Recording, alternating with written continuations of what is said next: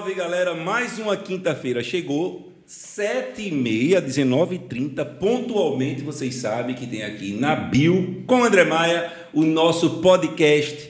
E hoje a gente vai falar de um assunto muito top. Só que antes de eu falar para vocês sobre esse assunto, eu vou pedir que você se inscreva no canal, dê um clique no sininho para pegar todas as atualizações Dá teu like aí, por favor. E se liga que já tem um vídeo da semana que vem aí que você já pode agendar para que você não perca tempo e assista. Até porque hoje o bicho vai pegar. Olha isso aqui. Já sabe o que, é que a gente vai falar? Não? Então, apresento a vocês Mari e Polly, que são aqui pesquisadoras da Universidade Rural de Pernambuco e como vocês estão vendo, a pesquisa delas é dentro, em cima, no enfoque dos tubarões, que é o símbolo do Recife. O pessoal fala a terra dos autocoqueiros é a terra dos tuba agora, meu velho.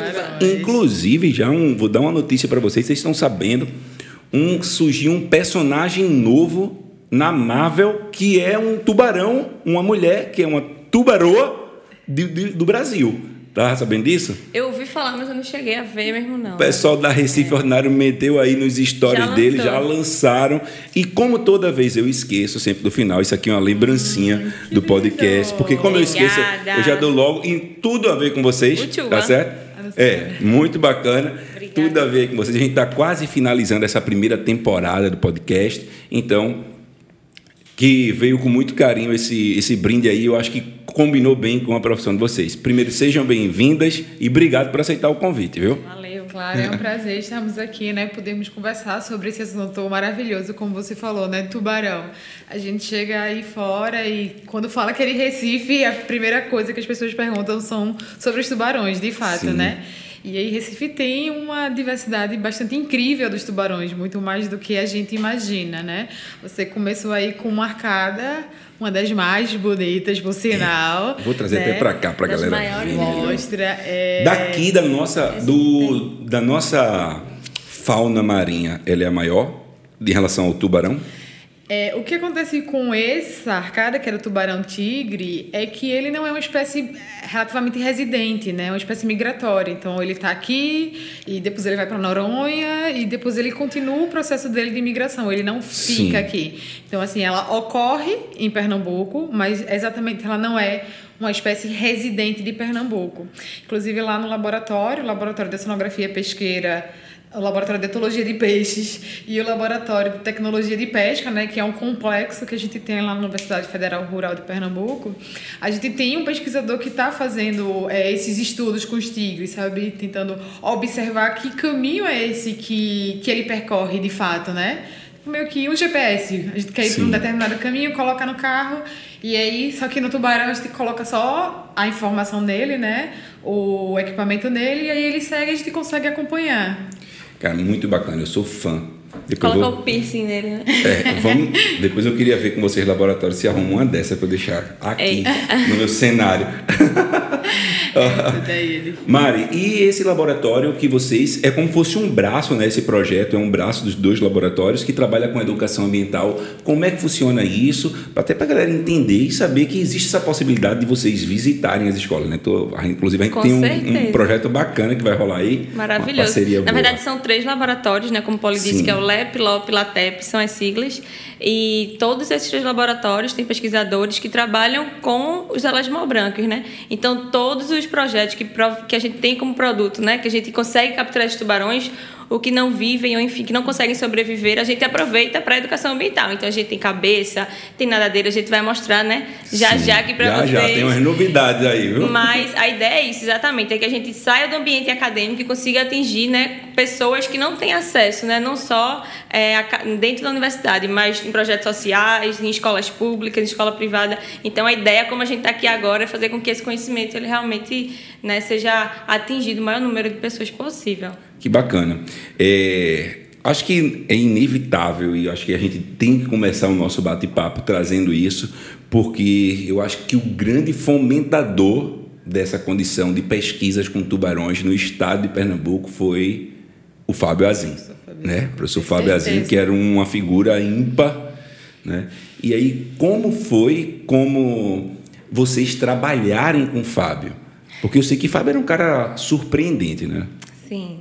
É até um pouco difícil, né, amiga, falar assim dele. É, ainda, ainda é. não, né? Faz muita falta no nosso dia a dia. Muito recente Era também. Alguém que a gente, de fato, pelo menos falo por mim, né? Podia contar, podia conversar. Enfim, alguém que me inspirava também, mais do que tudo. É, Fábio saiu do Brasil, foi fazer sua pós-graduação fora, né? Então, enf enfrentando assim toda a diversidade de morar num país diferente, de voltar para cá também e de poder começar a trabalhar efetivamente com os tubarões. Na, naquela época ninguém sabia, sabia que acontecia os incidentes, mas não sabia quem eram os atores né, da, dessa novela. Então ele é, encarou de fato esse desafio. Hoje a gente olha assim, é muito simples dizer quem são os, ato os atores dessa novelinha, né? Mas naquela época, há mais de 20 anos atrás, isso não era tão simples, né? Então, começar a montar uma equipe de pesquisadores, ele tinha um laboratório dele, né? Já estava como professor da universidade. E aí, é, vários, a princípio, alunos de graduação, mas que se interessaram tanto, se espelharam tanto em Fábio, que até hoje né, construíram sua carreira na academia e viraram professores. A gente Sim. tem Paulinho, que você teve a oportunidade de conhecer. Sim. Paulinho trabalhou com o Fábio desde o princípio. Então hoje a gente olha e pode admirar Paulinho também como um professor da como, universidade. Como uma referência também hoje dentro com do certeza. estado. Com certeza. Né? E assim, Paulinho é uma referência que várias pessoas vêm de outros estados a partir das palestras que ele, que ele fala sobre os tubarões e Paulinho, a sua paixão por tubarão também me apaixonou. E aí eu Bacana. queria mais, eu queria vir, eu queria conhecer a biologia, né? O trabalho da gente é não só de conhecer, mas tem a parte da biologia, da ecologia, alimentação, reprodução, é, é bem complexo. Qual foi a maior lição que Fábio deixou para vocês? Então, Fábio, ele era o professor, ele era a pessoa, né, Paulo, que ele ele confiava, sabe? Professor, a gente está pensando em fazer isso, o que é que você acha? Então, ele dava essa essa autoestima mesmo de você pode, Sim. você é capaz, vá. Eu, e ele sempre, ele não abria a janelinha não, ele abria a porta e fez, venha, sabe? Você pode. Então, essa essa essa acreditar, sabe? Sim. Essa é a palavra, ele acreditava muito assim na, na equipe, na gente. Então, é até é. É, eu corroboro muito com o que Mari falou, sabe? Porque depois do, do falecimento dele, né? Ah, eu perguntei a algumas pessoas, né? A ideia era montar alguma coisa, enfim, o emocional não me deixou. Mas eu perguntei a algumas pessoas, tipo, em uma palavra, se você pudesse definir, Fabezinho, o que é que você definiria? E a maioria das pessoas me disseram isso, acreditar. Ninguém acreditou em mim quando eu vim de São Paulo para Recife, né? Porque eu era de São Paulo e assim, no contexto oceanográfico, né? A gente tem uma uma, uma Não tem o litoral, muito, né? É, Tão tem próximo. uma costa muito próxima, apesar em São Paulo tem uma mega universidade, né, que é a USP, tem os campos na parte do litoral, mas muitas pessoas da área de biologia acabavam é, falando assim, ah, não encontrei espaço lá e vim para é, cá. Não tinha praia no seu quintal, feito é aqui, né? e chegou aqui e ele abriu espaço para mim. E assim, escutei de pessoas que vinham de fora e de pessoas daqui também, de tipo, ah, falei com diversos professores que gostariam de trabalhar, os professores disseram, não, porque você não tem um perfil de pesquisador e hoje a pessoa conclu tá concluindo o doutorado ou então já está na universidade, é professor, professora, pós-doc. E outra coisa também, ele, ele com o currículo que ele tem, né, fez doutorado em Tóquio, enfim, é um homem reconhecido mundialmente, foi presidente de vários comitês. Ele poderia ter tido a vida dele lá fora, né? Sim, no, no, total. Mas ele sempre voltava, ele sempre tinha essa linha dele, ele sempre estava lá perto da gente, né? Então, é uma pessoa que realmente não era só um pesquisador que teve essa experiência e que quis mostrar para o mundo, mas para quem estava ali pertinho dele, sabe, na terra dele, no laboratório dele. Então, valorizou mesmo a raiz, né? E isso é, para mim também é muito isso importante. uma das grandes virtudes. Com certeza. Que é você trabalhar para casa, né? Porque geralmente as pessoas têm esse pensamento. Trazer eu vou, vou é. embora, vou para outro canto e não. E você, assim, ser bom aonde tudo é ruim, porque a gente sabe que infelizmente a pesquisa ela não é ela não é a menina dos olhos. Eu não estou falando apenas do governo federal, estou falando de todos os governos do Brasil. A pesquisa ela não é a menina dos olhos. É. A gente é. precisa fazer com que os governantes eles abram os olhos para isso. Eu acho que também não só os governantes, mas quanto sociedade, sabe? Os governantes eles são um espelho da sociedade. E aí quando a sociedade ela não cuida do meio ambiente, ela não não vê o meio ambiente como sua casa, né? Porque a parte da ecologia é isso, lar, né? Sim. Eco é casa, lá.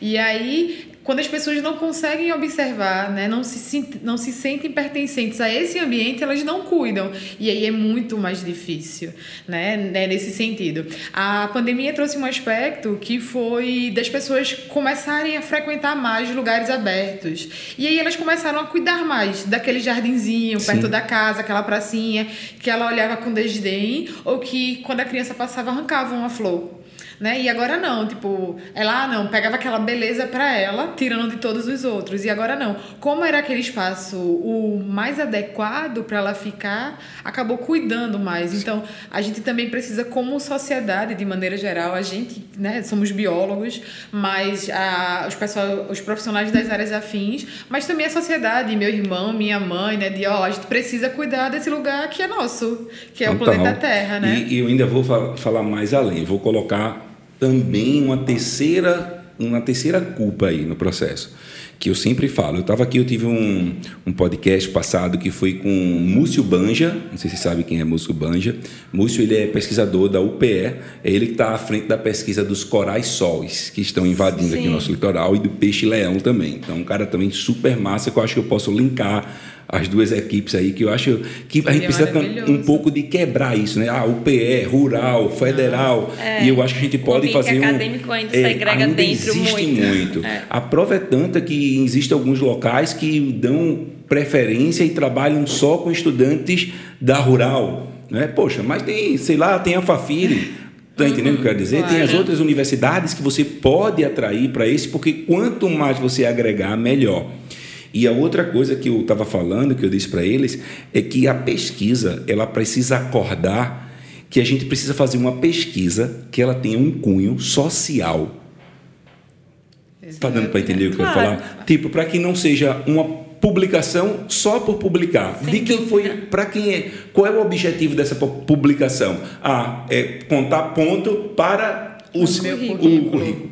Eu acho que esse tipo de pesquisa também, quem os pesquisadores ele tem que acordar e trazer mais para o lado da sociedade. Feito a pesquisa de vocês, a pesquisa que Fábio deu o pontapé inicial, é uma pesquisa totalmente social. Sim, e a educação é? ambiental era a menina dos olhos dele, assim, né? Ele sempre deu muito gás para a gente sentir a vontade, para o professor, a gente quer fazer essa ação na Paraíba, em Natal, então ele sempre dispunha de todo, tudo que ele pudesse de recurso para poder auxiliar a gente, tá? O professor vai ter um projeto social lá no Ibura, a gente quer ir para lá, ele disponibilizava o carro, o que, o que ele pudesse, a gente ia lá fazer. Então, realmente, esse atingir essa maior camada social, é, enquanto NEA, enquanto laboratório, a gente tem essa preocupação bastante forte, que veio dele também, com certeza. Eu né? acho que é por isso, tanto, é por, por, isso e por outras coisas que eu procurei me entrosar tanto com vocês, porque eu curto muito esse lado ambiental, esse lado educacional, né? Mas. Foi. Eu tô depois. Tá distante, é? Tem. Tá chorando, né? Pai ficou nervoso. Eita. tu pode ir depois voltar. Vai, vai, vai. Eu, meu Deus, bichinho. Pai, aguenta aí. Tô com fome. Oh, meu Deus. Oi. Eu acho legal isso do Aves. Não é? Eu acho legal. Tipo, oh, o filho dela, vai lá, filho, daqui a pouco você volta. É. Continua aqui. Massa, massa. Então vou, vamos manter. Eu já sigo com ela de para isso ela saiu e tal. É. Aí só passa pra dizer. Mas isso é legal, pô. Massa. O Didano teve uma entrevistada pessoa no banheiro. Ele falou, eu vou embora, vou fazer xixi. Eu vou embora, vou mijar aqui. Aí ela não, deixa lá. Caralho. Massa, massa, bora. É, fala que teve um, uma pausinha, né? Pra pois é. alimentar quem realmente precisava. Pode? Bem, então é isso. Deixa a Mari lá, que Mari foi alimentar a cria dela. Eu chamo assim que quando tiver o meu bacuri, vai ser cria também, né? A gente trabalha, biólogo trabalhar com bicho, sabe como é, né? todos nós somos animais, né? Sabe que muita gente, Poli, tem essa. gosta de dividir muito, separar, né? Usa o ser humano como não se tivesse. não como ele se não fizesse parte do meio. Mas todos nós fazemos parte fazemos de um meio. Parte, Por isso certeza. que a educação ambiental é super importante. É. É, tu falou e aí eu me lembrei, eu sempre vou estar lembrando com, linkando com trabalhos, né, que, enfim, que eu leio ou que eu participo, e aí tu me falou desse assunto e eu lembrei de um trabalho de uma menina lá da Paraíba, da Universidade da Paraíba, né, Viviane, que ela justamente faz a análise dela, o doutorado dela foi é, analisando a interferência do ser humano, porque quando a gente, ah, vamos analisar mortalidade de um determinado peixe, né? Então vou analisar a, o quanto aquela espécie, aquela população tem a capacidade de sobreviver naquele meio ambiente. E nem sempre leva em consideração o ser humano. Só que Sim. assim, estamos aqui, né? Total. Estamos não antes do que os tubarões, né? Nem menos que os dinossauros também, mas estamos aqui há muito tempo e a gente faz essa interferência. Mas mesmo estamos depois da existência desse bicho, a gente conseguiu impactar muito mais do que eles. É impressionante, né? É impressionante. Quando se para para pensar nessa ótica, é impressionante. É, deixa eu perguntar uma coisa. Eu queria, claro, que a gente pudesse explorar mais, explicando para a galera, mas para que todo mundo entenda.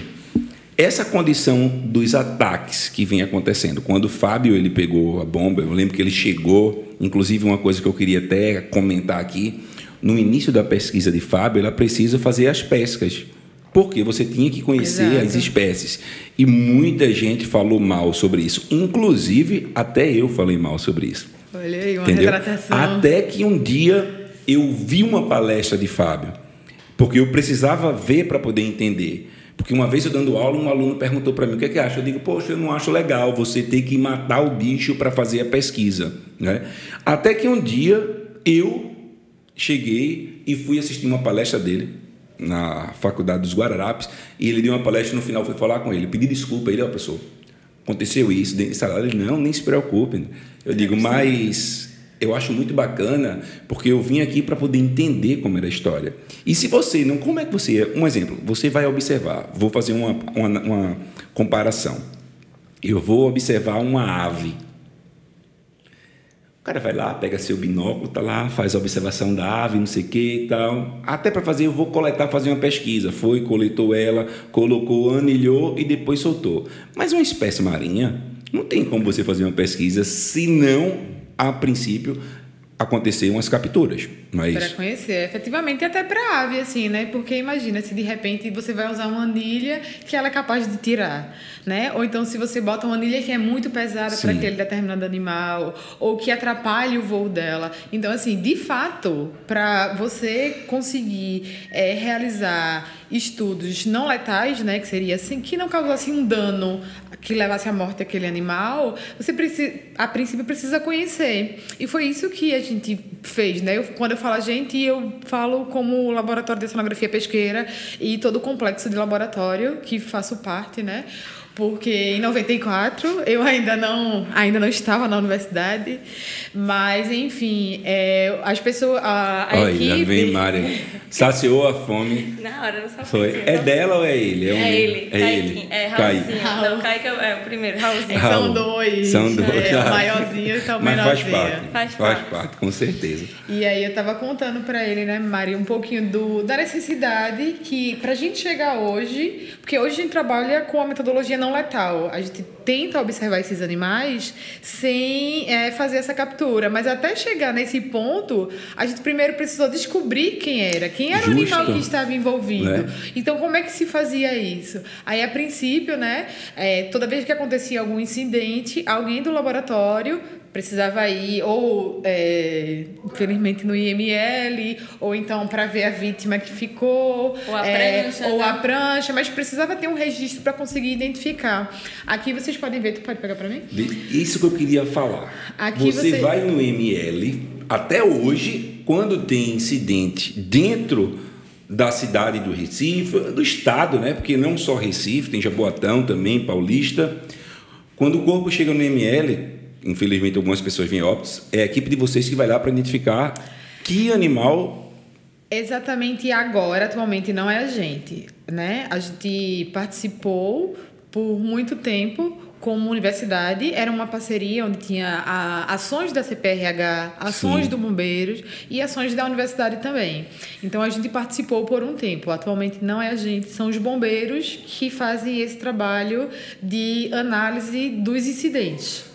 Certo, mas tem algum bombeiro, aí eu vou fazer uma pergunta, com todo respeito ao corpo de bombeiro, tem algum bombeiro que tenha competência não é, na área de formado, fez curso para poder entender a questão da mandíbula, da dentição de todos eles, porque eu não entendo como uma universidade, como uma universidade rural de Pernambuco, né, que o governo deveria, não sei se isso também eu estou falando besteira, mas o governo poderia apoiar para que a pesquisa pudesse estar ali inserida diretamente. Olha, o estado onde existe maior incidência de ataques de tubarão no Brasil. Brasil. E como é que não tem apoio para vocês? Sim, no, no, momento que eram os pesquisadores do, dos nossos laboratórios, a gente tinha, né, Poli, um projeto que era o Protuba, não sei se o Poli já falou, que a gente tinha financiamento nesse momento do governo do estado, né? que era o projeto de monitoramento de tubarões. Então, nesse momento, quando havia algum incidente, era assim, nossa equipe ia. Mas, enfim, depois desse tempo de monitoramento, né, que foram quase 10 anos de projeto findado, no momento realmente Pois é. Tá. Aí eu acho engraçado, sabe por que é? Porque aí é inevitável a gente não falar de política. Porque aí vem. E eu queria dizer um negócio assim: sou totalmente apartidário. Eu só uso branco já por causa disso. Eu não quero confundir ninguém com, minha, com a cor de tal, com a cor de tal, nenhum partido. Mas a partir do momento que você tem uma, um processo como esse, o Brasil está vivendo uma situação hoje em dia complicada, entendendo qual é valor, o valor do, da pesquisa para a sociedade devido à condição da Covid-19 Tio Paulinho, por favor, né? Pelo amor de Deus, cara. Uma então, referência que a gente poderia ser referência no mundo. Até porque as pessoas, é. as pessoas sabem. É. Mesmo Sim. com toda dificuldade, né? Que é, é, é, que nem as Olimpíadas, né? É, os nossos atletas, poucas medalhas, mas o investimento que tem para aquela galera, né? Tá treinando e conseguindo aquilo. Então, na pesquisa não é diferente, não, né? Total. A gente sangue então, pra... veja bem, você vai lá para fora, a galera conhece o Recife por causa, não é por causa do carnaval nem do galo da madrugada, não, galera. Conhece aqui por causa do tubarão, velho não é? As pessoas conhecem muito a cidade do Tubarão. E cara, sabe o que é que eu acho mais foda na história, que a gente poderia usar isso aqui para fomentar o ecoturismo e a galera tá marcando Totalmente. touca. Tá é, marcando touca, Durante velho. a minha formação, eu fiz o curso de turismo lá no Cefet que agora já não é mais Cefet, né? Entregando a minha idade. É. Mas, enfim. E aí, né, em uma das atividades, a gente, é, como o curso era de turismo, a gente fez uma pesquisa.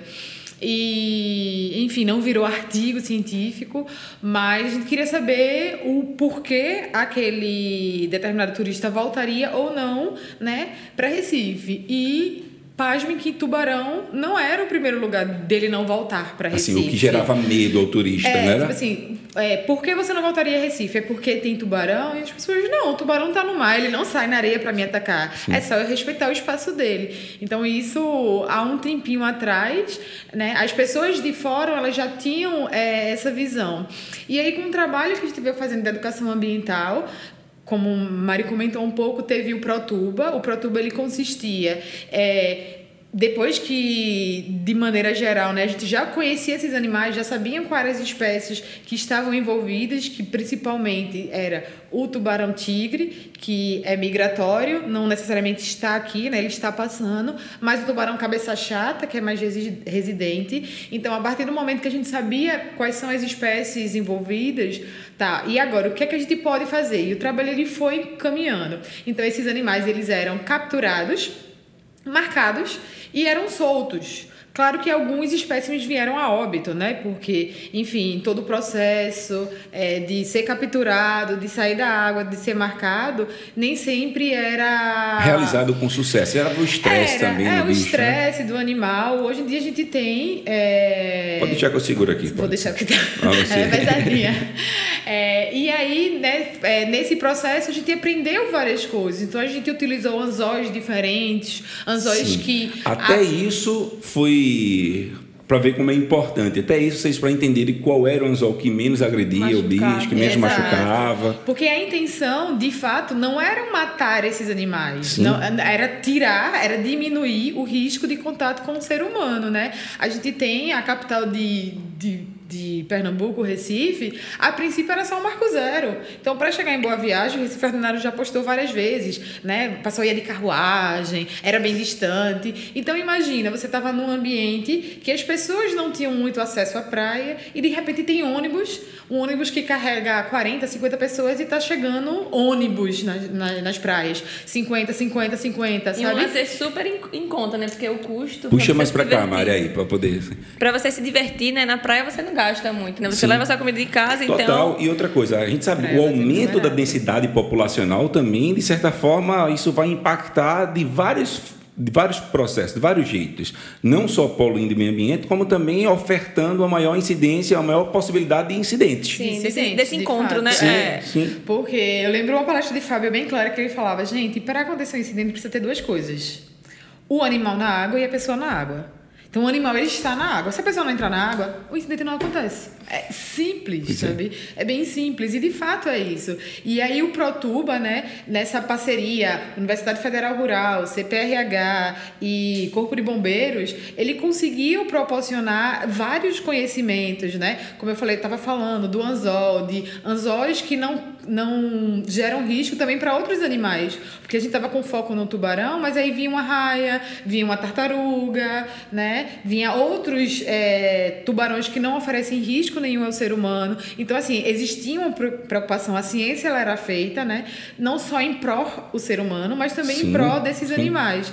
E a gente, quando o animal era capturado, era marcado e era liberado distante, né, da costa. Aqui na costa a gente tem um canal, tipo essa mesa aqui, a gente tem esse canal, só que o canal era muito maior e era um local mais propício para que esses animais pudessem estar. Então isso, na parte de Boa Viagem, Piedade, é muito mais próximo à costa, tá? Tem em outras regiões esse canal ele se afasta. Então a gente tirava esses animais que eram capturados nessa região do canal e liberava numa região mais distante, evitando, né, que eles pudessem é, que pudesse acontecer esse encontro com, com o boísta.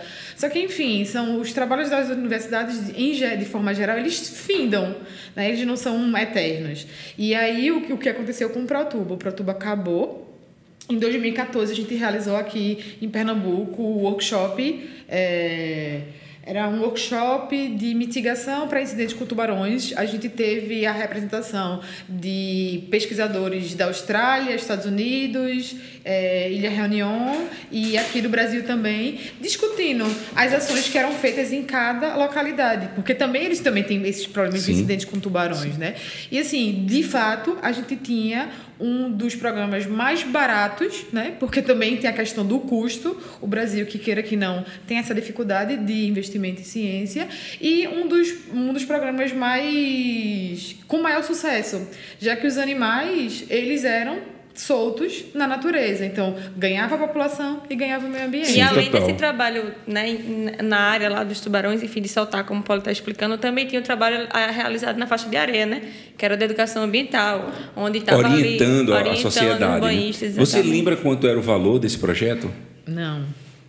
Não lembro não, Um- mas... Uma coisa assim, uma coisa que eu queria deixar aqui bem claro, porque às vezes a galera dá um corte no vídeo que você fala e aí termina que tem gente ruim para tudo. Queria dizer o seguinte, eu tenho um carinho gigante, um respeito absoluto pelo corpo do bombeiro, porque eu vou dizer um negócio a tu, o cara pular ali no meio para salvar alguém que está sendo mordido por um, ja, por um jacaré, ó, tô falando isso porque Croc tá aqui no estúdio, mas o cara pular para ser mordido, o tubarão tá atacando a pessoa e o cara pular para salvar, porra, sabendo que o cara foi orientado, tá ali porque foi ignorante, né? Até mesmo negligente, tá ali. Cacete que eu pulava, velho. Por isso que eu não sou bombeiro, porque, meu irmão, os caras são foda. né? Mas, quando eu falo nessa questão da identificação, é porque, tipo assim, cada macaco no seu galho, tá ligado? Então, a responsabilidade da identificação é da galera que faz pesquisa, pô. É do pesquisador que é a sumidade em relação àquele tema. Da mesma forma que, para poder salvar, para poder bombeiro. orientar a população, o pesquisador não vai se meter porque ele está lascado. Porque ali, quem é o especialista é o corpo de bombeiro. Exato, né? é. Eu aviso antes de entrar na praia, né? Ó, não entra. Justo. Mas se tu quiser entrar... Por que eu tô é falando? contigo. É, eu tô falando isso por quê? Porque perceba, eu tô vendo aqui, ó, a diferença na dentição do tubarão tigre e esse aqui é qual? Cabeça chata. Cabeça chata. Que são as duas espécies que são re- grandes responsáveis, digamos assim, grandes fatalidades, para não falar que o bicho é o responsável pelo processo, a grande fatalidade que vem acontecendo no estado. Eu percebo que aqui, ó, são dentes mais triangulares.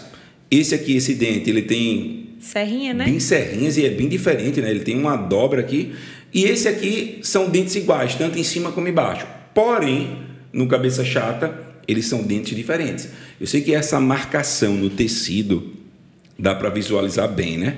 Dá. Mas no tecido, minha pergunta é, no tecido humano, numa prancha, eu acho que é mais prático, né? Exato. Agora, e às no vezes também tecido como, humano. e também como o tubarão ele não tem raiz né, no dente, não sei se dá pra ver, mas eles têm várias fileiras. Sim. Então o Vira- dente ele cai vira assim, muito. que a galera vê lá. Ele se solta muito fácil. Sim. Então é, é possível Tem que uma- o dente esteja na camadas, prancha, né? ou enfim, ou enfim, pelo local da ferida, né? Porque ele não, ele não é difícil Ele de não cair. é fixo feito nosso, Exatamente, né? ele Não tem cai raiz. muito fácil, não tem raiz. E aí até que a gente, quando está dando as palestras, né, para as crianças entenderem, a gente fala que é, os dentistas eles iam à falência, né? Porque com o tubarão não tem tempo ruim, cai um, em Já menos de 24 renova. horas já vem outro lá e repõe, né? E detalhe, eu não sei se está dando para perceber, eu vou pedir Acho que até tu que ele grite aí, Rui, me diz aí, Rui, tá dando para ver? Ah, obrigado, Rui. Olha, então percebe que aqui é como se fosse, eu costumo dizer que é uma catraca, né? Em menos de 24 horas, esse dente que está aqui, ele Deitadinho, vem e vai para frente, não é? Deixa eu até trocar de mão aqui, ó. Ele vem aqui e vai para frente, assumindo. Vamos supor que esse bicho aqui tivesse vivo, ele perdeu esse dente aqui, tá certo? Então esse aqui que está atrás, em menos de 24 horas, ele já voltaria para cá e já substituía. Exatamente. Porra, o cara não fica banguelo nunca, Não, velho. não fica bagalinho, não. não é? Então, outra coisa. Qual foi? Vocês já chegaram a ir analisar um corpo? Eu particularmente não. Não. Não tem coragem. Não, não foi. Eu tenho hematofobia. A gente Eu tem- não entendo. Eu não entendo, eu Sonho do também meu pai, tenho. faça medicina. Se me engano, como? Eu, te- eu tive um pequeno incidentezinho aqui que tá registrado. É, Mas foi com tubarões? Mari, Foi, Mari mas tem não foi aqui não. E foi uma culpa completamente minha, né? A bichinha tava. Não, mas peraí, mostra, mostra esse braço aí pra galera ver. Conta essa história trás. né, Como é que Mariana? foi tá isso? muito bem feita aqui. Foi 14 pontozinho, tá vendo aqui? 14 pontozinho, foi. Então, mas foi um bicho pequeno, então. Não, era uma fêmea de 2 metros e pouquinho. Tubarão limão, só que ela tava grávida. Putz, qual era a espécie? Tubarão limão. Tubarão limão. Foi em Noronha? Não, foi no Havaí, no intercâmbio que eu tive a Ah, oportunidade. tá, tá certo. Tá bom. Ah, Desculpa, foi- tá, André? Desculpa, pois é. Perguntou onde foi que tu foi, André? Eu fui no máximo até Noronha.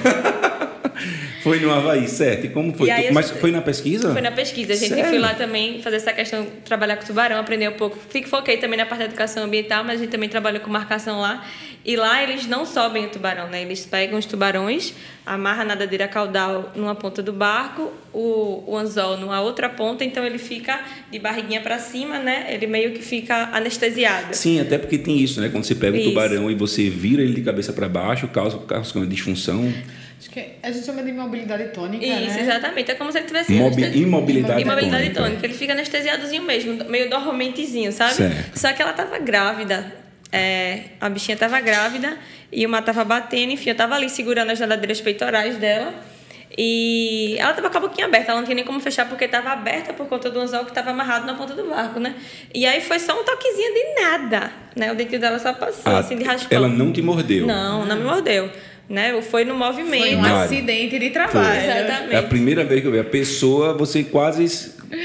Só você, você Ela- se ela tava- mordeu ela porque não tava- foi a sua boca, mas É, você ela foi tava lá. e- bem agoniada porque ela tava, sei Sim, eu tenho sim. um tamanho de dois, ela tava brava, tava cheia, com a barriguinha cheia Tava- de filho, né? Tava arretada ali, invocada. Se e mexendo. Eu tava se mexendo bastante. Ela não, não- ela não atingiu essa imobilidade tônica, mesmo estando é, viradinha.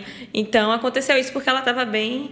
Enfim, depois que eu voltei também, eu comecei a refletir várias questões com relação ao animal. E aí eu ia fazer minha monografia nessa época com isso, e eu fiz, não, vou fazer com etnobiologia, porque é uma coisa nada do conhecimento de pescadores. Mas eu tenho essa marquinha aqui pra sempre, assim, com muito é. orgulho. A tatuagem É, dela. Pois é, uma tatuagem totalmente real. Você passou quanto tempo no. Foi quatro meses de foi estágio lá, né? Fez o, uma graduação, o sanduíche lá na Flórida e depois eu fiz o estágio no, no Havaí. Que massa. Falando como velha, né? A gente é da época. Pois é, Que mas- o, investi- o investimento, o investimento da universidade nesses sanduíches ele era muito mais Com efetivo. certeza. E assim, tipo, é um ganho não só como pessoa física, né? Porque Sim. falar assim, ah, não, mas investiam num pesquisador, não. Porque quando aquele pesquisador volta, né? Como a gente vê Maria é o exemplo aqui. Ela volta, ela traz aquele conhecimento que ela teve lá fora e, repassa. compartilha isso galera, colegas, pros total. seus alunos, enfim. É, era, foi uma das melhores ações, no meu ponto de vista, é, em relação à Universidade Pública Federal, né? Que a gente era a Universidade Pública Federal,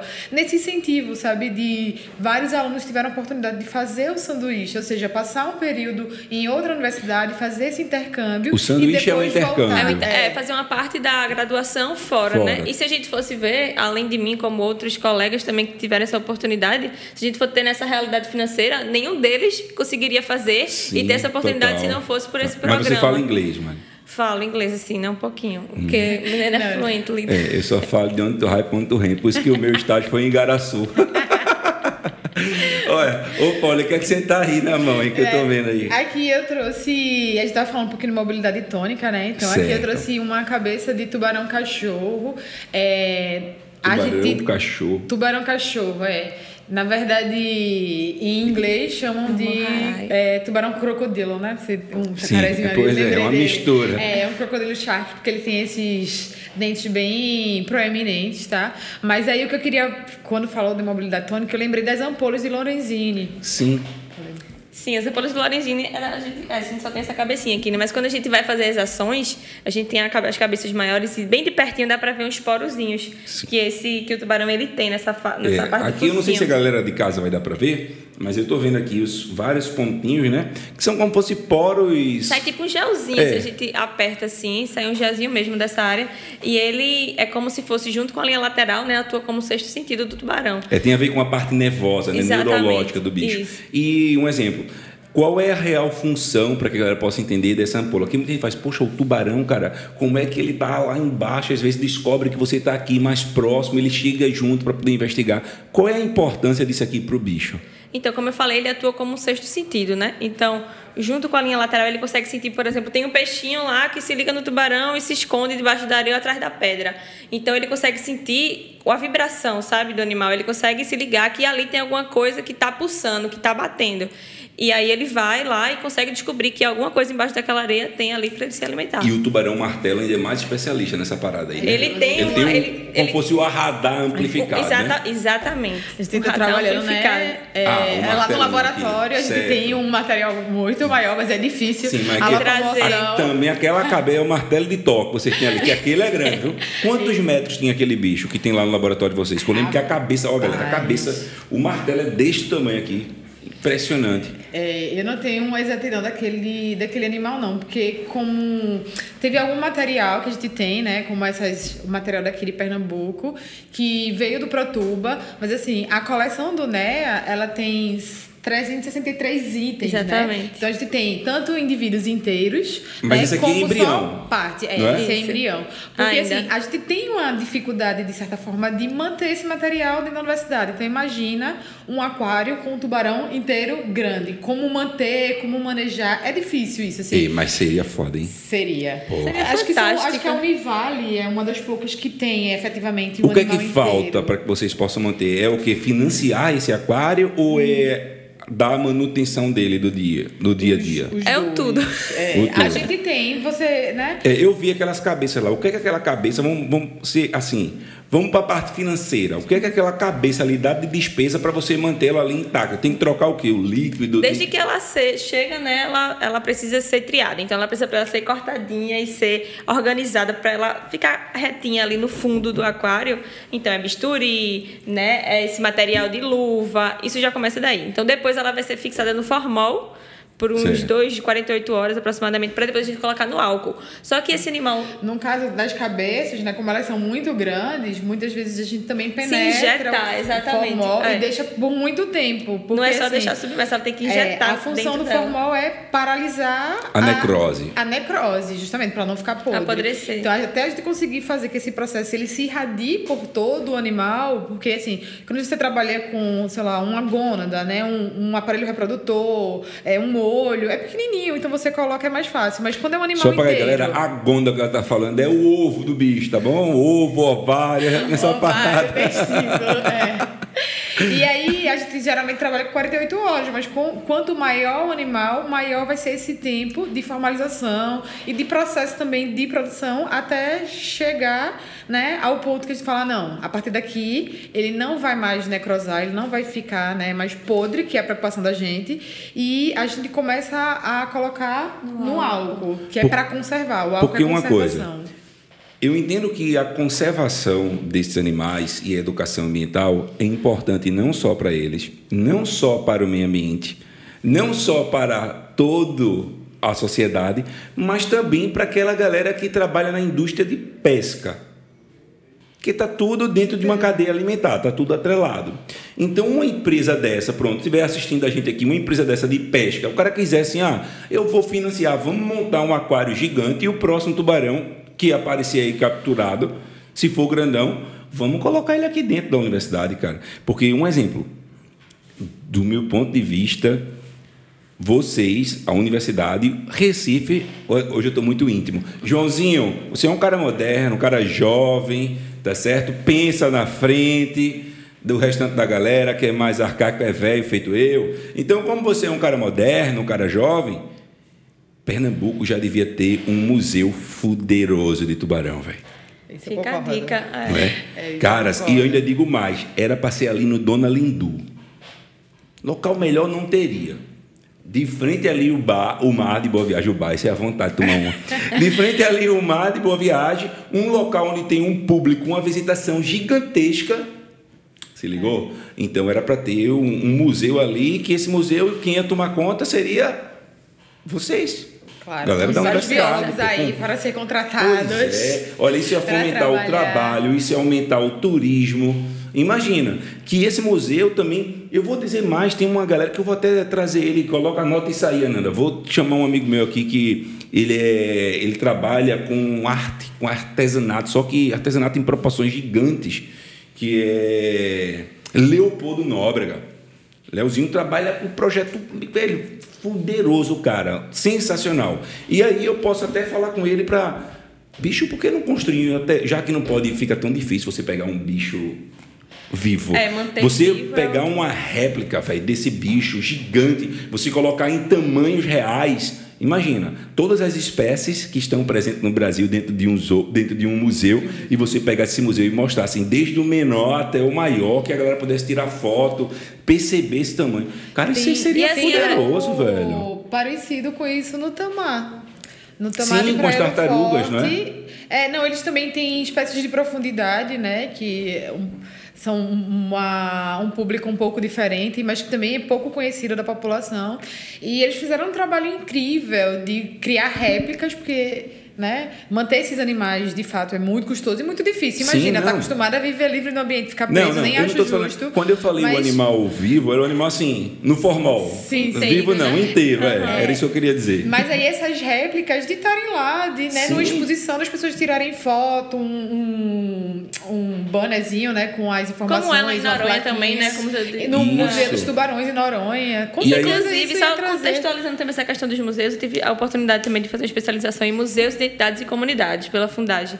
E o, os primeiros museus, né, a temática deles abordava essa questão ambiental, né? Por incrível que pareça, não trazia arquivos e artigos antigos de peças ou de pessoas individuais, não era trazendo é. a questão do meio ambiente. Que então, massa, que a gente isso. pudesse ter isso ia ser incrível. E isso ia ser muito bom. Feito, feito a gente tinha aqui o Cais do Sertão, Sim. o Museu do Frevo. Porra, tá perdendo Colocar tempo, irmão. Bota isso... o Museu do Tubarão. Bota isso Incluir o sistema do turismo, com certeza. Entendeu? Porque isso aí vai fomentar muito o turismo.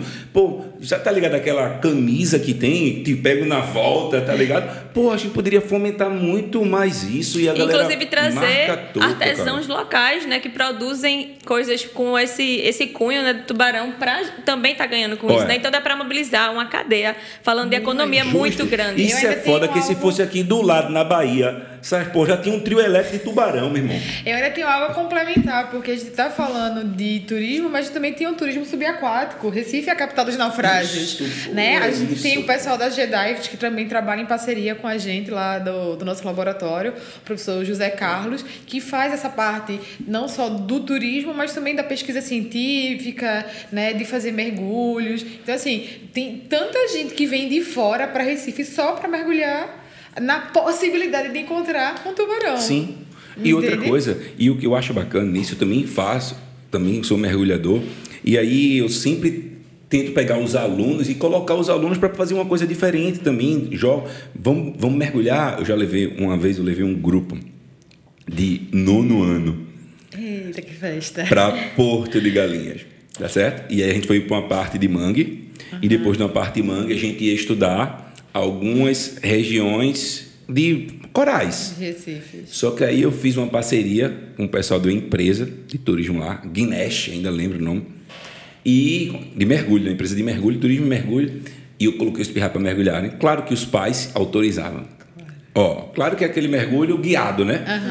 Cada com um mergulhador, ele fazendo o guia dele voltando.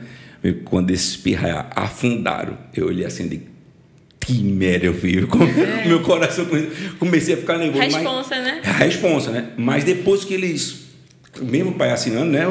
Depois que eles voltaram tudo, tudo louco, surreal. Professor, que negócio. E um- alguns deles hoje em dia também são mergulhadores.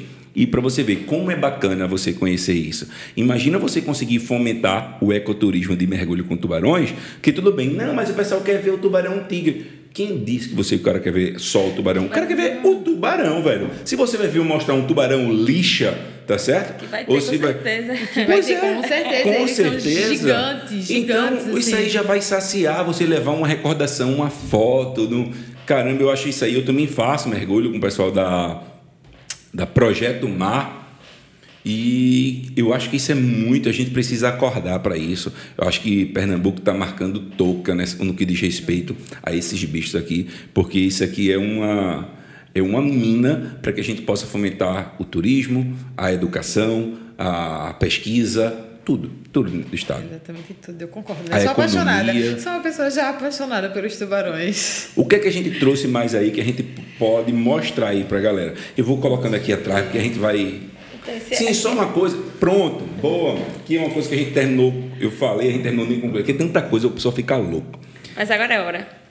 Essa diferença de mandíbula, olha, olha a proporção dos tamanhos, né? Essa diferença de mandíbula dos dentes, ela tem a ver com a alimentação do animal. Não é isso, Polly? Isso, exatamente. Deixa eu tentar Vai, ajustar vai explicando aqui. aí pra galera ver. A gente Olha só, é, cara. trouxe uma diversidade para vocês poderem observar, Não. porque Isso aí é o que a gente chama é um guaru. Ô, gente, fala isso não, bichinho. Quando a gente fala de tubarões, né? é, porque as só pessoas fica- acham que é uma coisa só. E eu, como assim é uma coisa só? Como é que a gente pode tratar de uma única maneira, né? Se de repente a gente tem uma diversidade tão, tão grande. A gente tem. ahn, Acho que o último levantamento foi de 2016, mundial, e a previsão dele era de cerca de 550 espécies de tubarões. Então, Sim. a gente tem os condrictes, né, que são os tubarões, raias e quimeras.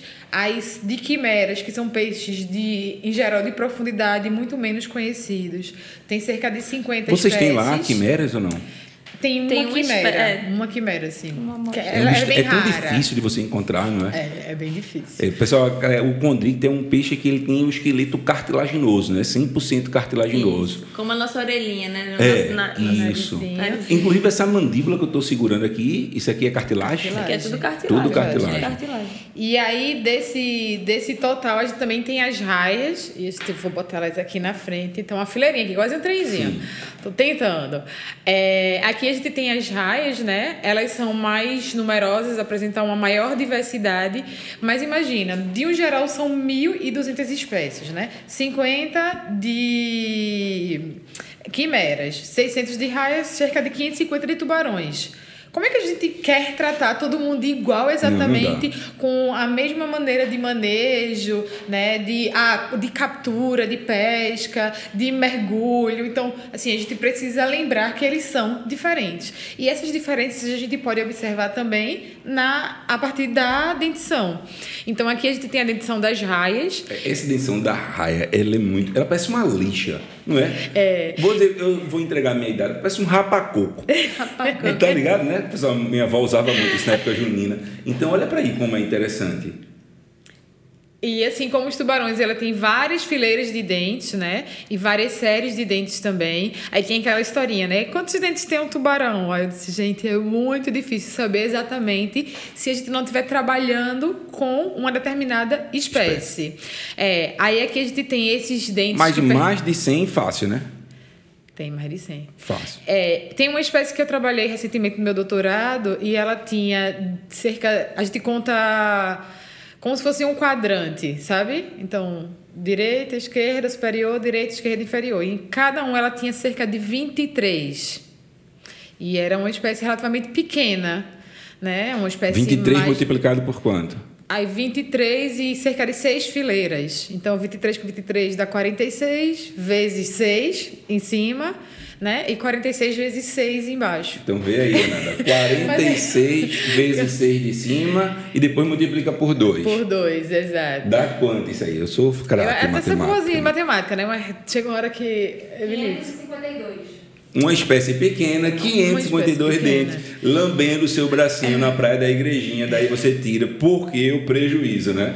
Exatamente. Essa E- terceira mandíbula também é raia, não, né? Não, aí justamente essas duas aqui, né, que são de raios, vocês veem que Essa é os dentes são bonitinha, mais essa aí, achatadinhos, Essa né? maiorzinha da raia é É bonitinha, linda, viu? né? E aí, por quê? Porque a alimentação delas são mais de crustáceos, pequenos peixes. Então, assim, quando a gente vai pra praia, ah, ninguém vai comer caranguejo com um garfo, né? Deixa Todo eu, deixa eu pedir um favor a o- vocês, que a produção tá aqui falando comigo assim.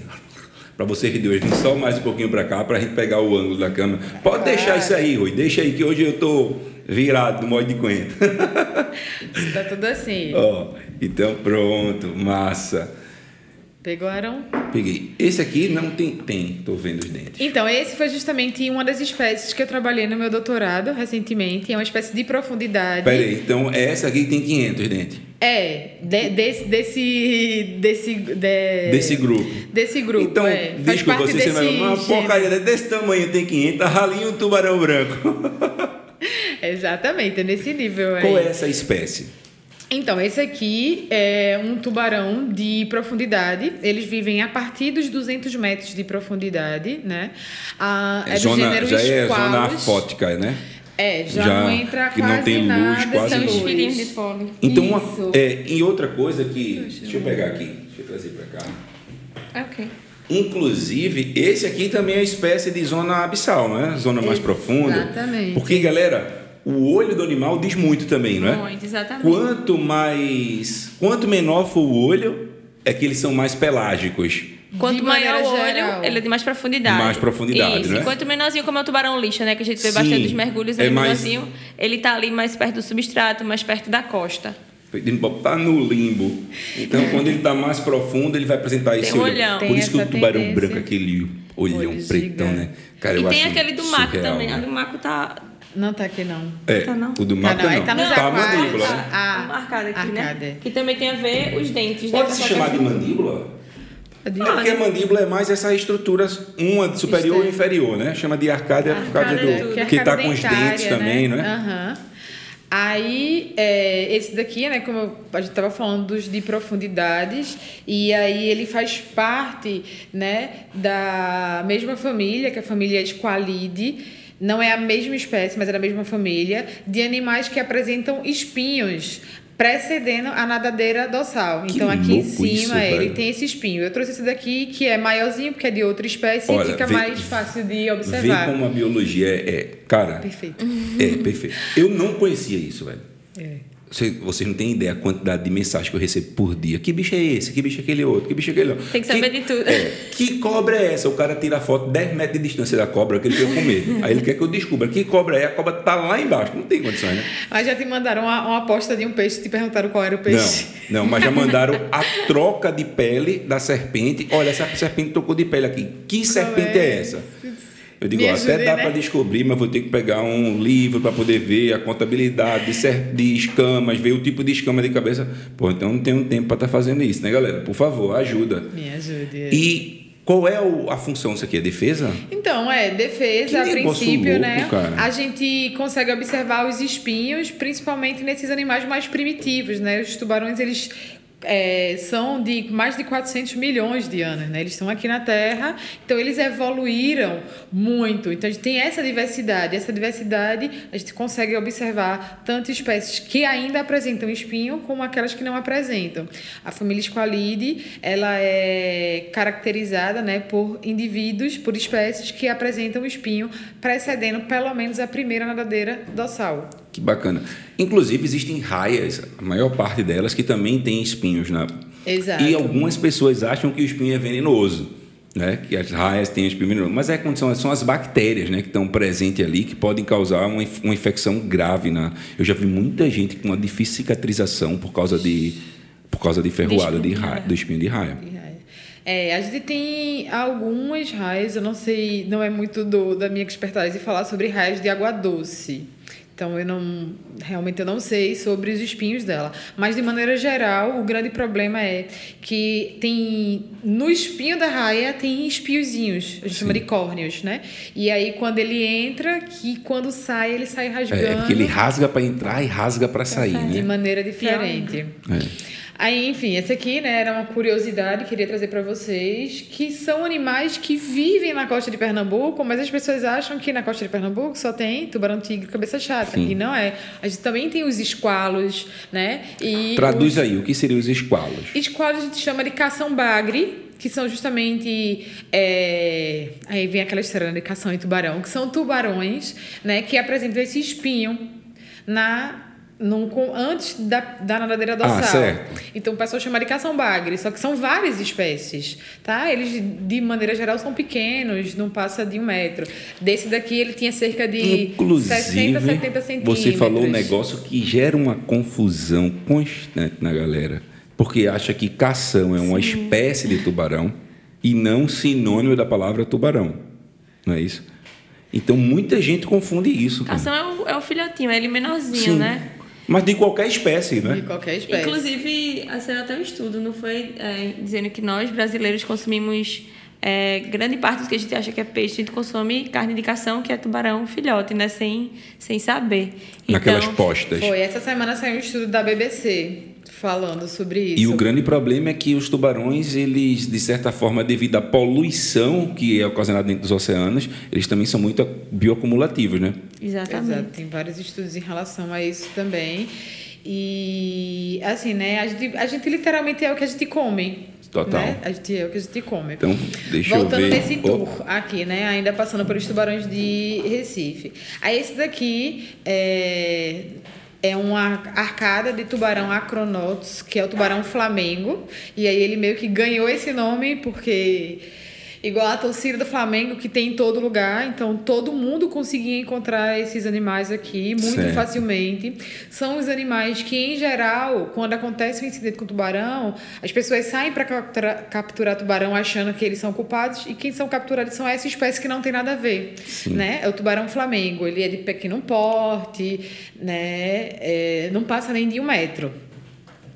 Aí a gente vem para cá os dois grandes é, responsáveis, né, os dois envolvidos de fato com os incidentes que são o tubarão-tigre e o cabeça-chata. O que é que justifica, Polly, ter essa diferença nos dentes? Na dentição. Na dentição. De maneira geral, a alimentação. Lembra que eu falei da raia, que eram mais crustáceos, dentes um pouquinho mais né, achatadinhos, não fazia sentido dele ser tão alongado. Então, a, a, a dentição está muito associada à alimentação.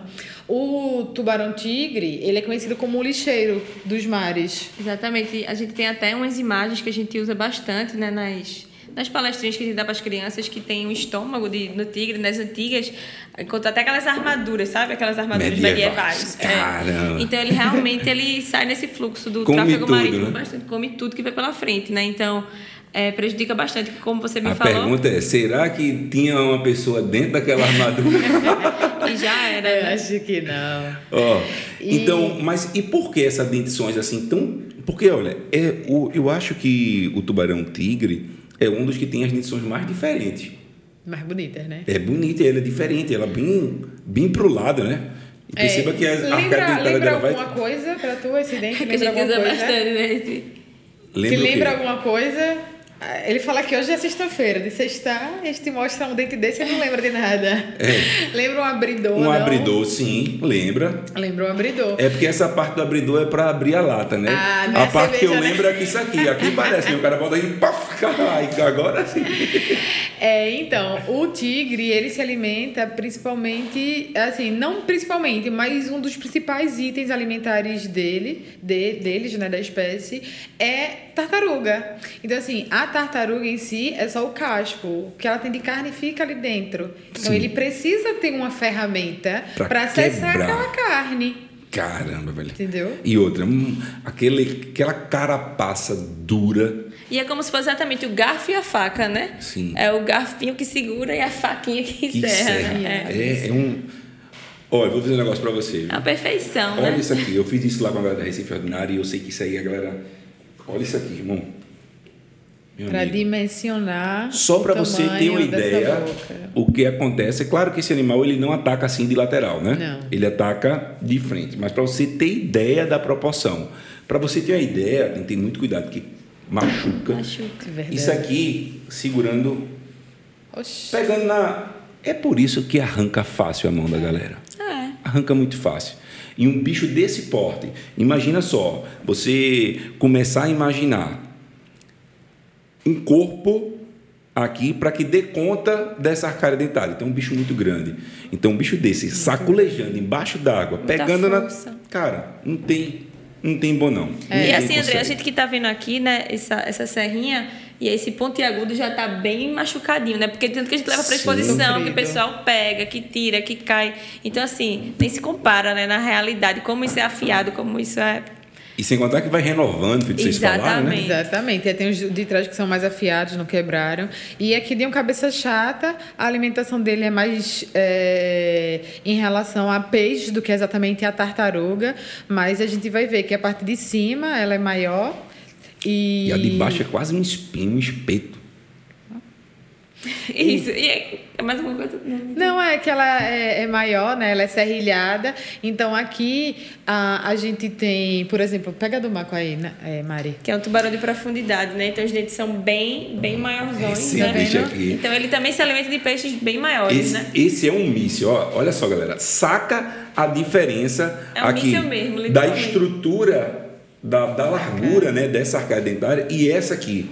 Olha como ele é estreito, né? Um bicho, assim, é um animal totalmente com um corpo Pra hidrodinâmico, mim é um dos mais né? lindos, assim, né? Eu Particularmente. também acho ele acho muito massa. Ele velho, tem os lóbulos da, da nadadeira caudal dele bem proporcional, o que proporciona ele também ser um míssil, como você disse. Né? Ele é o tubarão mais veloz Tu sabe de todos os dizer tubarões. quanto, qual a quilometragem que ele de atinge? quilometragem. É aproximadamente 40, é, Paulo? Eu acho que é entre 30 e 40. 30 e 40, é. Ele é bem rápido. Cara, É um Fórmula dos mesmo. É. É isso aqui. Dentro, você ele- fala assim, ah, mas 30 e 40, a gente num carro é lento, meu amigo. 30 e 40 embaixo d'água, meu amigo. Você não tem ideia não o que é isso não. Que, que consegue. É, eu mesmo, acho que já não é o medo da gente, né? Não passo nem de, de um quilômetro se brincar. Deixa eu perguntar uma coisa. Foi pintada? Não, é o esmalte Não. dele. Lindo, né? Então, Muito, muito aí, bonito. Esse material daqui, em geral da costa de Pernambuco, eles são provenientes, foram provenientes, né, tanto do Protuba como do projeto da mensagem de profundidade, que era esse processo de conhecer quais são as espécies. As espécies estavam sendo capturadas para que no futuro a gente possa fazer um trabalho já com metodologia não letal, né, de marcação e soltura. Esse daqui é diferente, ele já é uma espécie mais oceânica. A gente não, não encontra exatamente ele aqui na costa, né? Então, é, a gente tinha uma parceria também com o governo federal, era o Probordo. Esse projeto ele consistia em que observadores de bordo, geralmente engenheiros de pesca, biólogos, mas enfim, pessoas formadas, elas eram capacitadas e elas passavam ah, durante um período no mar acompanhando a pesca do, de atuns e afins. E aí, eventualmente, quando o animal ele era capturado, eles mediam, identificavam, pegavam um aparelho reprodutor para que a gente pudesse estudar. E aí, como o animal já vinha a óbito porque ele era para pesca, né? Então a gente acabava também pegando a arcada para fazer esse trabalho de Sim, educação ambiental. claro. Imagine quantas vezes tu ia conseguir ver, de fato, uma arcada de um maco na tua vida se não fosse Se não o fosse núcleo da a- educação ambiental. É, se não fosse a última vez e a última visão da sua vida, né? É. E, meu amigo, um bicho vindo assim. Imagina, vem de frente pra tu assim. Ó, dava, dava bem demais, dava não? Misericórdia, velho. É um negócio surreal. Eu, eu, é me real. lembro, eu tenho que fazer um. Assim eu fico mais tranquila do que a outra. Mas enfim, Agora, deixa, são eu- já dentes que de você verdade. falou aí, eu vou pedir duas coisas para a gente poder dar uma olhada, já que você falou aí sobre o órgão genital. E eu queria que a gente falasse um pouco, você falou também sobre o fato da, de vocês fazerem a marcação, né? Então tem as barbatanas onde vocês fazem a marcação. Olha isso aqui, galera. Muitas pessoas perguntam se é verdade ou não, A porque gente- eles têm dois pênis. Exatamente. Você que está em casa vendo agora, que tem um só e mal funciona, o tubarão tem dois, meu amigo, e dois que são funcionais. Funcionais. Então, é um, e é um amor selvagem, né? Quando eles vão copular, eles realmente... Morde a fêmea, E né? a fêmea, ela tem essa região da cabeça que é onde ele realmente segura ela com os dentes. É mais grossa do que o do macho, né? A pelezinha dela, do, do cangote dela, Sim. É mais, mais grosso Porque é mesmo. um, um sexo selvagem. Para ele poder segurar e inocular, né, a um dos pênis, né? Como você bem disse, quando um não funciona, o outro ele vai funcionar. Então todo tubarão eles vão ter dois é, machos, né? Aparelhos reprodutores chamados de clasper. Esses claspers, na hora da penetração, entram os dois? Não. Não. Ou um ou outro. Sim, também é demais, né, André? Pô, o cara já tem dois, ainda quer que os dois passem ao mesmo tempo. Aí era- não era uma relação, era uma suruba. Mas deixa eu perguntar outra coisa em relação a essa condição. Os clásperes, eles são modificações também de barbatanas. Evolutivamente ou não? É, os clássicos, eles são uma projeção, né, dessa nadadeira pélvica, que fica Certo. nessa região... De Deixa trás aqui. aqui um embrião, é, que talvez consiga ver. Então, Ele pequenininho assim, não sabe nem para dizer se é macho ou se é fêmea, dá para dizer? Sabe. Já dá? Ele já tem identificação? sabe? Essa então daqui, isso aí é por uma exemplo, fêmea. é uma fêmea. Ele não tem A o gente cai- consegue ver. Tem alguns embriões que são menores, né? Em outras espécies que é mais difícil de ver. Por exemplo, esse daqui é um, um embrião, é uma outra espécie. Ah, que bacana. Polly, mostra isso pra mostrar. galera. Deixa eu só ver se eu consigo ver. Acho que esse é um macho. Deixa eu ver. É, Até porque ele tem aqui, isso é o vitelo. Isso é o vitelo. É, galera, então o, é, o vitelo, só para vocês entenderem, é o- a reserva nutricional que o embrião tem. Porque existem tubarões que são vivíparos e tem tubarões ovíparos, não é também? Exato. Qual, qual seria a espécie aqui? O tubarão tigre ele é vivíparo. O tubarão tigre é vivíparo, aplacentário. Inclusive, rola uma competição dentro do ventre materno, é isso? É, no caso do tigre, não. A gente tem desse daqui, do tubarão cachorro, que rola essa competição que a gente até chega a chamar de canibalismo ultrauterino, né? Certo. Mas efetivamente é muito mais fantasioso do que a gente imagina. Então, a mãe ela vai enviando ovos para o útero e aí o animal mais desenvolvido ele acaba se alimentando desse ovo. Não necessariamente ele come, né? Tipo faz um canibalismo efetivo Total. de vou caçar o tubarão, Sim. entendeu? E aí, nesse caso aqui, a gente também é uma viviparidade, porque todo animal que se desenvolve dentro do corpo da mãe, ele é vivíparo, né? E todo aquele que a mãe põe os ovos para fora e o desenvolvimento é dentro só do ovo, o ovo não tá dentro do corpo da mãe, é ovíparo. Para academia, a gente já não usa mais ovo vivíparo, que eu acho que é um termo que Sim. seja muito comum para vocês. Pra gente já não é aceitável. E aí a gente vai ter esse daqui, ele não tem o contato com a mãe, né? Ele tá lá dentro do corpo, mas toda a nutrição, todo o alimento, até ele ficar pronto para para postura, é nesse ovinho aqui. E o, ovinho, e o ovo que ele coloca, ele deposita esses ovos aonde? Vai ficar perguntando: o bicho vai jogar no mar, vai arrastar? Onde é que ele termina colocando esses ovos? Ele tenta deixar, a fêmea, no caso, né? Deixa em lugares mais seguros, assim, né? Um Coral. pouco mais abrigados, isso. Onde, é, de alguma forma, eles não estejam à deriva completamente, né? Então, de alguma forma, está protegido. Olha, é muito assunto, é muita coisa que a gente tem para falar, a gente já está falando aqui há horas. Aí o furo do piercing aí. pra que- pois é, para que a gente possa. Eu vou, vou ter que marcar outro podcast com vocês para a gente trazer mais informações para a galera, mas só para vocês entenderem, galera. Olha só, isso aqui, se eu fosse. Pronto. Olha, se, se eu fosse tubarão. Corrija se eu estiver errado. Esse aqui é daqui, né? Peitorais. Peitorais, Isso, né? peitorais. Então, ó, saca só. E essa aqui é o que todo mundo, eu acho que a galera do Recife pensa isso. Acha que essa danada barbatana, ela sempre vem aparecendo. Eita, eu vou entrar no mar, porque antes Quando de eu, eu vir, ver, quando eu ver, dá tempo sai. eu correr, né? Ela tá vindo, ele já tem uma conexão, acha que aqui é uma caixinha Bluetooth, onde vem dan, dan, dan, dan, dan, e ele vai chegar próximo de você e vai lhe comer, vai, vai lhe morder, achando que você é alimento. Mas, galera, isso aqui geralmente ele vem por baixo, né?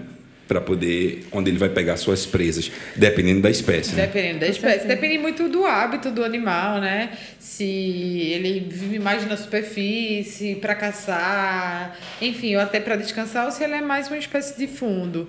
Mas, de maneira geral, é, toda a movimentação do tubarão acontece muito debaixo d'água, literalmente, Sim. né? Sob a água. Então a gente está ali de fora não está vendo nada. Só que ali ele já mostrou é, posicionamentos do corpo diferente, né? O corpo fica mais arqueado. Já pro é, ataque. Isso, se curva, né? Ele... É, ele tem uma forma. Igual um cachorro, por exemplo. Igual uma serpente, quando vai dar Exatamente. um bote, que ela também se, se posiciona, ele já fica pro processo de ataque. Só que a água turva, o cara não vê nada e quando menos espera, tá sendo surpreendido e aí também para deixar bem dessa. claro, né, também é importante a gente falar que o tubarão, ele nem gosta da carne da gente, é tão ruim, o ser humano é tão é. ruim que nem a carne da gente presta, né? Então, como ele sente o gosto mais na parte da faringe, ele sente e regurgita na maioria das vezes, né? Então, claro que já fez um estrago grande, mas ele não nós, nós não fazemos parte do hábito alimentar dele. Ainda né? tem aqueles que é tão ruim, a energia é tão ruim que ele não chega nem perto. Vai, tu é doido, vou nem investigar que merda é, é essa. de pessoa. Agora, ó, esses furinhos aqui, vocês falou, é justamente onde vocês encaixam o, o transmissor para que você possa analisar onde está a posição do animal. Isso. Que isso aí ia ser muito importante para evitar ataque no litoral de Pernambuco. Exato. Concorda? A, a, gente tem um trabalho de estudo, né? Assim, quando a gente fala de mar, tudo é muito caro, né? A gente tem que pensar do, do, custo de maneira geral. Mas quando a gente fala de trabalho de marcação, ainda é mais caro, porque esse material, de maneira geral, é importado. Então a gente precisa trazer de outro local, a manutenção. Quando dá problema também precisa mandar geralmente para os Estados Unidos, né? Então tudo isso é um custo bastante alto. Mas é, a gente costuma marcar os animais, então tem vários tipos de marcações. Tem uma marcação que eu boto aqui e aí toda vez que ele passa por esse local, ele vai registrando. Opa, passou. Então é Sim. é presença e ausência. Se o animal passa, diz que aparece. Sim. Um pouquinho parecido com o Google Maps, sabe? Sim. Que a gente vai dizendo todo lugar que você passou, basicamente aquilo. E tem outros tipos, né? Que quando ele chega na superfície, ela emite um sinal para um satélite, o satélite pega aquele sinal, pega as informações, né? E a gente consegue acessar do nosso próprio computador. Sim, total. Sim. E isso aí, por exemplo, vocês sabendo que o animal está se aproximando do nosso litoral, teria como disparar um, um sinal, que esse sinal faria com que, tipo Spielberg, é, Steven Spielberg, né? né? Austrália. Que, sai daí, miséria, né? Olha o por tubarão ratão. Assim, né? Não é porque aí você poderia ter um contato direto, um trabalho com, conjunto com o governo do estado, com o corpo de bombeiro, bota com socorristas, tira todo mundo que o bicho está chegando aí, está se aproximando muito. Claro que não ia zerar, porque poderia acontecer de chegar outro animal que ainda não tem a marcação. Mas mesmo assim, isso ajudaria a minimizar a condição dos ataques que, nós, que vem acontecendo aqui com a população. Né?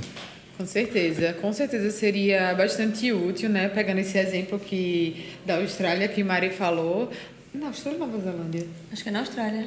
É, que os, os animais, quando eles chegam muito próximos, eles emitem um Twitter. Então, as pessoas são muito de Twitter por lá, né? Então, ó, começa a falar, tá, tá por onde, tá, vai mostrando. E isso seria, de fato, né, para mim, uma das melhores ideias para se aplicar. Só que, enfim, é um tipo recurso assim, muito Deixa eu ver alto. se hoje eu posso entrar no mal é, ou tipo, não, tem um né? registro como uma Sim, da mesma forma?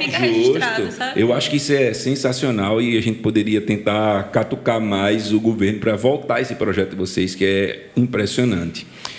Bem, eu queria de antemão já agradecer a presença Paulo e Mari, obrigado. Dava para a gente conversar o dia todinho, fazer 24 horas de podcast aqui falando sobre tubarões. Inclusive, eu já quero marcar para a gente poder ver uma volta com vocês, que a gente possa trazer outros tipos de animais marinhos também curiosos, que eu sei que vocês têm muito lá no laboratório. Falar sobre os tubarões de profundidade. Pronto, pode ser também a gente trazer um, algo diferente para a galera possa entender que não só é tubarão tigre, não só é tubarão martelo, não só é tubarão cabeça chata e que as pessoas possam é, também aprender mais, porque eu acredito que o que eu conheço eu preservo. É muito difícil você. Eu lembro que às vezes apareciam umas propagandazinhas na Globo que é um, chamam de calhau. Que é aquele negocinho, 15 segundos, 30 segundos, estava. Preserve o rinoceronte cinza. Ele está ameaçado na África. Lembra dessas propagandas? Não. Não lembra, não, ponto velho pra cacete. Então, ele falava sobre isso, então era aquela condição, pô, tu vai falar sobre o rinoceronte, nada contra, você tem que preservar mesmo. Mas ele está lá na África, cacete. Vamos falar dos bichos que estão aqui, que são extremamente importantes, a gente precisa preservar também. Inclusive, a Agenda 21 ela é isso, né? Agir localmente para preservar globalmente. Então, se cada um fizer no seu local, de repente está todo mundo, o mundo todo, sendo preservado, Tipo, lógico. tipo aquele velho tá, tome conta do seu terreno, entendeu? Que aí automaticamente todo mundo tomando conta do seu, o negócio começa E a o trabalho da fluir. educação ambiental é isso, é formiguinha, né? Como o Paulo falou, a gente começa dentro de casa, com nossos pais, nossos irmãos, e tá disseminando essa questão da gente fazer parte desse meio. Porque se a gente não tá nem aí para dentro da casa da gente, a gente não vai estar nem aí para o mar, para a rua e nada, né? Então, é um trabalho realmente que a gente se sinta parte do mar, né? O mar como nossa casa, como nosso lazer, como enfim.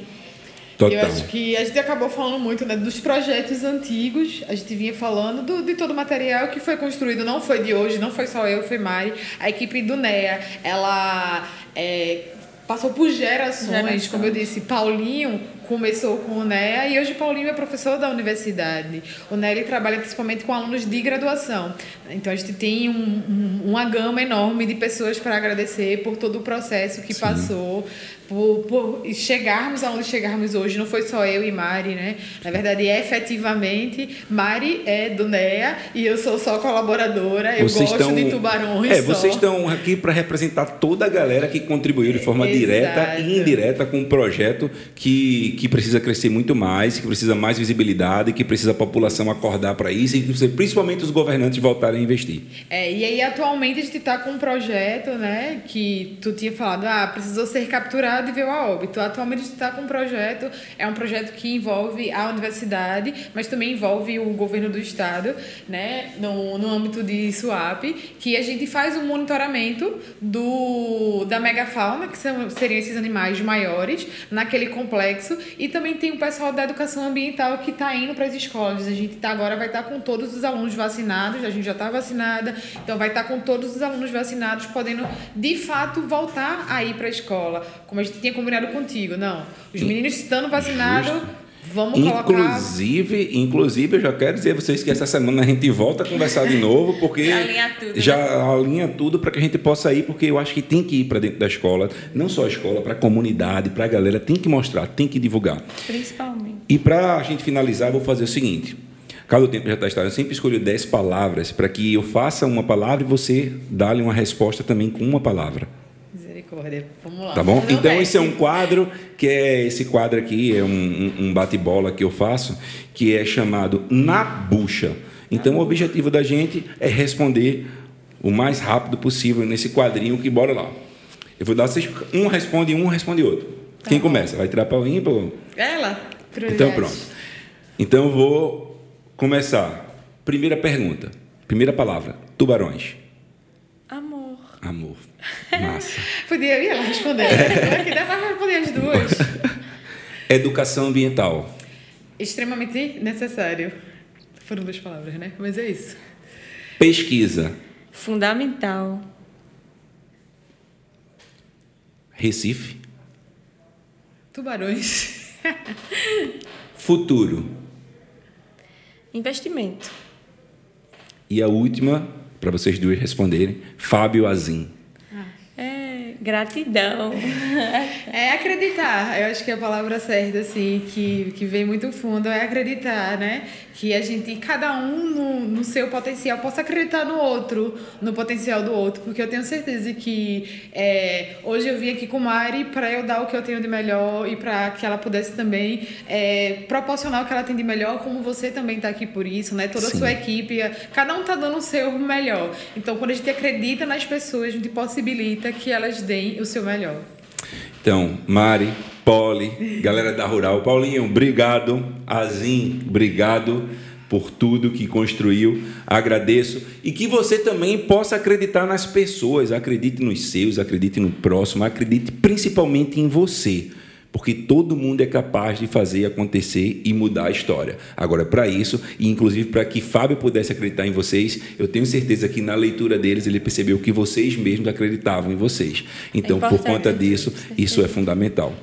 Obrigado Valeu, pelo carinho. obrigada, Valeu, né? tamo junto. Abraço animal, deixe seu like, se inscreva no canal e até a próxima. Lua Produções, tamo junto.